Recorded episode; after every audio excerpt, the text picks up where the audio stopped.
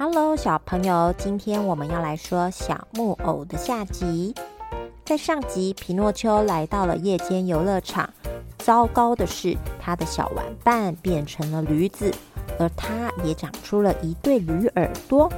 接着又被一个巨大的男人追着跑，后来会发生什么事呢？我们快来听吧。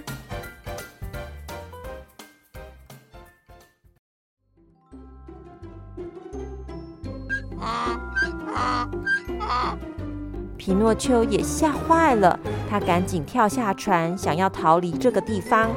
这时，出现了身材高大的男人，追着他跑。喂，别跑！出现在这里的都是坏孩子，不想要家就全部都变成驴子去做苦工吧！你快给我停下来！才才才不要！嗯，我只是天黑先来这里休息一下的。我我要回家。虽然天还是像他刚来的时候一样黑，但是皮诺丘就是一股脑的不停往前冲。这时他听到海浪的声音，但是他停不下来，就掉到海里去了。还好的是，皮诺丘是木头做的，所以他慢慢的浮到了海面上。就这样子，待到了太阳升起。啊，天终于亮了。皮诺丘想要离开海面，却发现自己竟然已经飘到了外海。他只好慢慢的往陆地的方向游。没想到，才刚游没多久，他的下方突然出现了一条大金鱼，张嘴冲出海面。就一口把皮诺丘给吞进肚子里了。皮诺丘从金鱼的肚子往嘴巴的方向游过去，大喊着：“金鱼大哥，求求你放我出去！我要快点去找爷爷，爷爷一定很担心我。你快放我出去啊！” 皮诺丘啊！嗯，这个声音，爷爷。这时，爷爷从金鱼肚子的方向划着船来到了皮诺丘身边。啊，皮诺丘，我终于找到你了！哦，我的宝贝！哦，爷爷，我非常抱歉，我没有听你的话，被陌生人骗到了马戏团，然后又在黑漆漆的路上迷了路，跑到一个奇怪的游乐场。在那里的小孩全部都变成驴子了，呃，我的耳朵也变成了这样。后来，后来要逃命，就就掉到海里来了。爷爷，我以后都会听你的话。你怎么会在金鱼的肚子里呢？啊，我也是为了要找你呀，我找了一整晚。到处打听都没有听到你的消息，于是我要了艘小船，想说你会不会掉到海里了，啊，就划着小船来海上找，啊，不过还没找到你，却先被金鱼给吞到肚子里来了，啊，还好现在你回到我的身边了。不过，呃，爷爷，我们也不能一直待在金鱼的肚子里呀。嗯，我们得想想办法。接着，皮诺丘就在爷爷的船上翻找东西。哈，有了！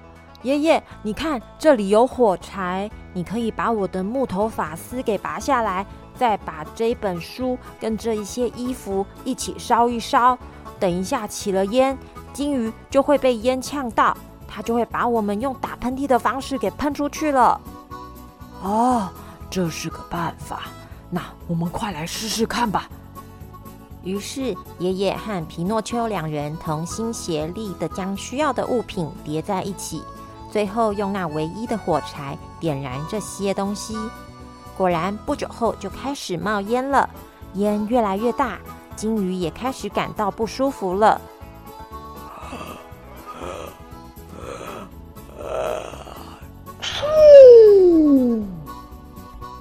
金鱼打出了一个超级大喷嚏，也将皮诺丘跟爷爷喷往陆地的方向。但是这个喷嚏的威力真的是太强了，爷爷要来的小船受不了喷嚏的冲击力，所以都碎成一块块的。皮诺丘拿了一块比较大块的板子，让爷爷趴在上方，而他则是游到后方，手推着木块，脚打着水。努力的往陆地的方向前行。终于，皮诺丘用尽了他全身的力量，安全的将爷爷送回了陆地上。而他却因为长时间泡在水里，又不停的活动着，导致他现在看起来就像腐烂的木头。爷爷抱着他，难过的哭了起来。哦，我的宝贝皮诺丘，不论你是木头还是真的男孩，我都非常的爱你。谢谢你如此拼命的保护我。爷爷将皮诺丘抱回家，轻轻的把皮诺丘放在他准备好的小床上，坐在他的身旁。静静的陪着他，不久，爷爷就睡着了。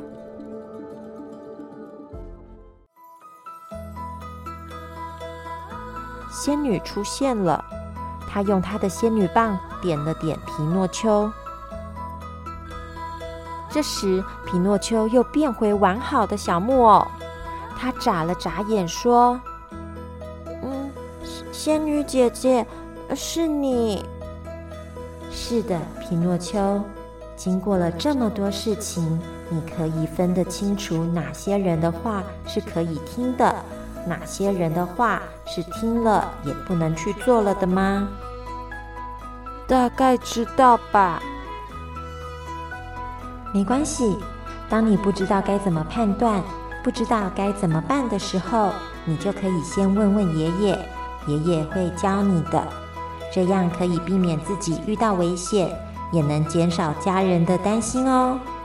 好啦，皮诺丘，你已经通过了考验，我会实现你跟爷爷的愿望的。你准备好了吗？皮诺丘感动的望着仙女。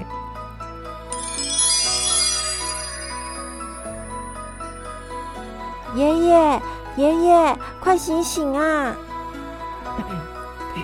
皮诺丘，啊，你已经是个……嗯，仙女姐姐已经实现我们的愿望了，我已经是个真正的男孩了。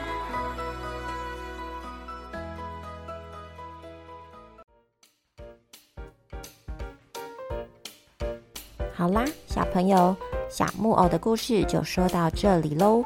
其实每个小朋友都跟皮诺丘一样，好奇、纯真又善良。而爸爸妈妈是不是也跟爷爷一样，出门前总是要叮咛几句呢？只是啊，在现实生活中，我们不太容易遇到仙女可以及时的出现给我们帮助。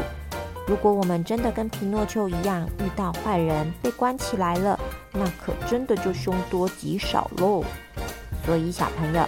要好好听爸爸妈妈的话，也不要随便跟陌生人说话，或是跟他们走哦。那么，谢谢大家今天的收听，我们下次见喽，拜拜。